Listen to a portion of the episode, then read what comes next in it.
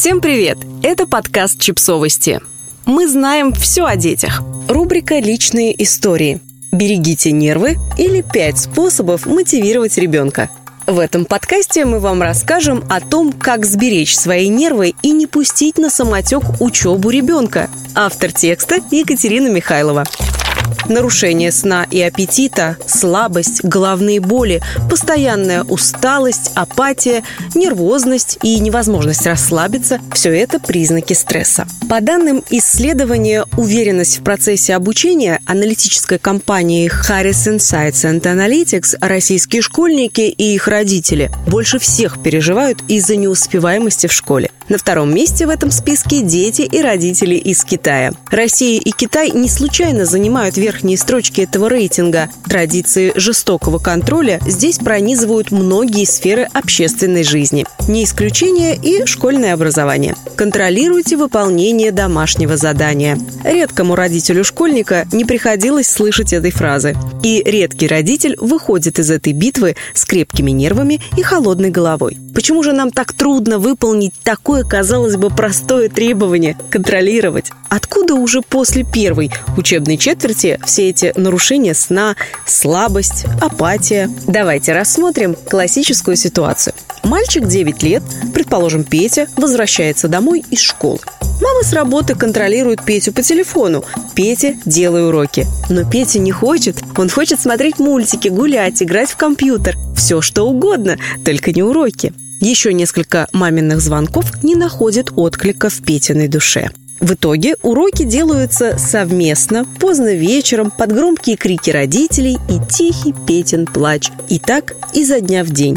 В итоге взрослый и ребенок получают тот самый хронический учебный стресс. Давайте подумаем, что делают Петины родители. Родители принуждают Петю и не получают эффекта. Принуждают снова, уже гораздо жестче, и сами создают порочный замкнутый круг принуждения, игнорирования, более жесткое принуждение. Почему так происходит? Потому что у Пети нет мотивации. Мотивация – это топливо для любой деятельности и взрослого, и ребенка. Мотивация побуждает, дает импульс и поддерживает интерес. Мотивация – мягкая сила, основанная не на страхе, а на заинтересованности в личной выгоде. Как работает мотивация?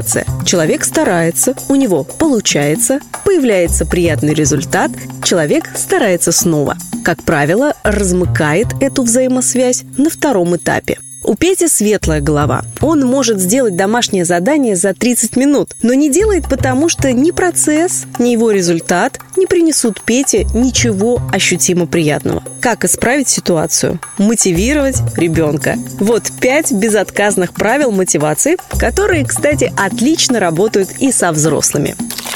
Делайте вместе. Во время совместной работы взрослый может поначалу брать сложную или скучную для ребенка часть на себя. Например, приклеить особо непослушную часть аппликации. Со временем ребенок втянется и запомнит, что за кропотливым процессом вырезания мелких деталей всегда следует захватывающее составление настоящей картины из разрозненных частей заботьтесь. Подумайте, может быть, ребенок не хочет ходить в секцию или есть брокколи не просто так? Может, у него есть веская причина? Может, тренировочная форма не очень удобная? Или вы постоянно не досаливаете этот полезный суп-пюре? Позаботьтесь о ребенке, устраните причину отказа. Неожиданно благодарите – Ребенок старался, трудился, но палочки и овалы в прописях все равно вышли не очень хорошо. Тогда он отчаялся, махнул рукой и приготовился к наказанию. Не спешите казнить. Наградите не за результат, а за старание.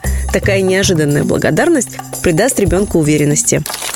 Формируйте и поддерживайте внутреннюю мотивацию. Внутренняя мотивация самая сильная, но и самая неустойчивая. Порой первый же провал на пути к цели полностью уничтожает внутренний настрой. Например, ребенок страстно мечтает стать профессиональным футболистом. Но вот его команда проигрывает в матче или тренер делает замечание, и все, запал угас, внутренняя мотивация сломалась. Как тут быть? Укреплять внутреннюю мотивацию медленно и методично – Вариантов масса.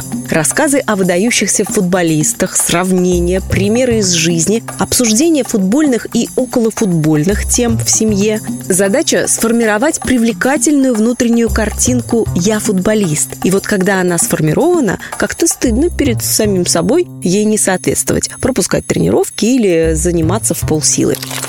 Поощряйте. Начните с малого. Аккуратно написал целую строчку букв А, вот тебе конфета. Помыл посуду, заслужил час за компьютером. Отлично закончил год, пойдем в магазин за великом. В конце концов, позвольте ребенку самостоятельно выбрать, что ему нужнее – поход в кино сейчас или игровая приставка в конце учебного года. Главное – сохраняйте постоянство. Если уж взялись выстраивать систему мотивации через поощрение, действуйте методично, не оставляя без внимания ни одного, даже самого, казалось бы, незначительного достижения ребенка.